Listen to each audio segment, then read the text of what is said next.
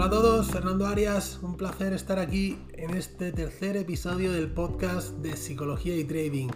Un episodio en el que vamos a hablar de algo muy interesante como es la rutina del trader. ¿Qué pretendemos conseguir con esa rutina? Bueno, pues eh, como en toda la vida, las rutinas nos ayudan a conseguir buenos hábitos y a conseguir la deseada consistencia de la que hablábamos en el episodio de la semana pasada. Entonces, eh, yo siempre separo una sesión de trading en tres fases. La primera en la que lo que yo llamo el pre-trading, donde se hace una preparación de los gráficos y demás, la sesión de trading en sí y el post-trading. Es un momento en el que repasamos todo lo que, todo lo que hemos visto durante la sesión. En la sesión de pre-trading, digamos que si operamos por la mañana, pues es lo que hacemos desde que nos levantamos prácticamente, ¿no? Eh, pues por ejemplo, eh, no lo sé, mm, nos levantamos, vamos a hacer deporte, eh, nos pegamos una ducha, preparamos el desayuno y abrimos el gráfico. Mientras nos preparamos, nos tomamos un café, pues analizamos el, gráfico del día anterior, repasamos nuestros niveles, es decir, preparamos nuestra sesión. Todo esto es lo que yo llamo pre-trading. ¿Y, ¿Y qué es algo muy muy importante también? Pues que antes de pasar a la sesión de trading en sí, tengamos un espacio de unos 5 o 10 minutos para relajarnos, para desconectar, em, no lo sé, o incluso para concentrarnos, para aumentar nuestro nivel de concentración. Eh, pensar que en, trading es uno de los aspectos en la vida que más importante es tener un grado de concentración muy, muy, muy alto. Y por tanto eh, es necesario tener esa calma previa a nuestra operativa para que podamos tener los cinco sentidos puestos en ella. El segundo punto, bueno, pues la propia sesión de trading en sí. Mm, en este episodio no vamos a hablar de la sesión en sí, lo único, únicamente mencionar que, como siempre digo, es muy, muy, muy importante que eh, seamos fieles a nuestro plan de trading única y exclusivamente. Eh, podemos añadirlo a nuestra rutina de pre-trading, el hecho de releer nuestro plan de trading. Sería, sería también un punto interesante. Pero, mm, como digo, no hagamos nada en nuestra sesión que no tengamos pensado hacer. Y todo lo que tenemos pensado hacer está eh, escrito o debería estar escrito en nuestro plan de trading. Hablaremos un día también sobre cómo preparar un buen plan de trading y, qué hacer para, para seguir la rajatabla.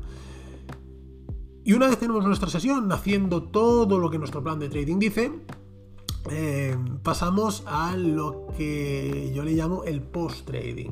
¿En qué consiste el post-trading? Pues el post-trading consiste en eh, hacer una valoración de eh, la sesión de trading, tanto a nivel operativo como a nivel emocional. Es decir, debemos registrar nuestras operaciones, debemos analizar por qué han salido bien o por qué han salido mal. Y debemos valorar también nuestro grado de emocionalidad, qué hemos sentido, por qué hemos sentido eso eh, y sobre todo qué implicaciones ha tenido la emoción con la operativa y ver si hay una relación entre los resultados que os aseguro que suele haberla. ¿Esto para qué sirve? Bueno, pues esto sirve porque eh, en el momento obviamente tenemos fresco qué ha pasado en el gráfico y por qué hemos tomado estas decisiones o, cómo nos hemos sentido. Pero cuando llega el fin de semana y nos ponemos a analizar el gráfico o, en otro momento que queramos repasar nuestras operaciones, no sabemos, eh, es muy difícil que nos acordemos de toda y cada una de las operaciones lo que había pasado. Entonces, si tenemos ese registro, nos ayudará muchísimo a establecer esa, esa relación ¿no? de, causalidad en muchos, de, sí, de causalidad en, muchos casos, eh, y que nos ayudará a identificar nuestros errores. Recordar que de donde más, más vamos a aprender es de nuestros propios errores, así que es muy importante documentarlos bien para luego poder revisarlos. Así que como veis, una sesión de trading no consiste únicamente en abrir el gráfico y empezar a operar, y cerrar el gráfico y hasta el día siguiente. Es muy importante que tengamos presente el pre-trading antes de operar y el post-trading después de operar.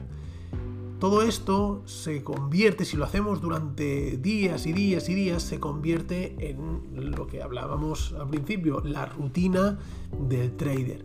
Y recordar que para que una conducta se convierta en rutina deben pasar 21 días. 21 días son 3 semanas, pero los fines de semana eh, no operamos. Por lo tanto, 21 días se puede decir que son 4 semanas y un día en eh, laborables con, los mercados abiertos. Así que a números, eh, para hacerlo fácil, un mes. Debemos seguir durante un mes estas conductas para que se transformen en rutina y sea la base de nuestra operativa y la base de nuestro trading. Espero que os haya gustado. Como siempre, darle like, eh, compartirlo, dejar vuestros comentarios que sabéis que me encanta leerlos. Y nos vemos la semana que viene. Un fuerte abrazo. Chao.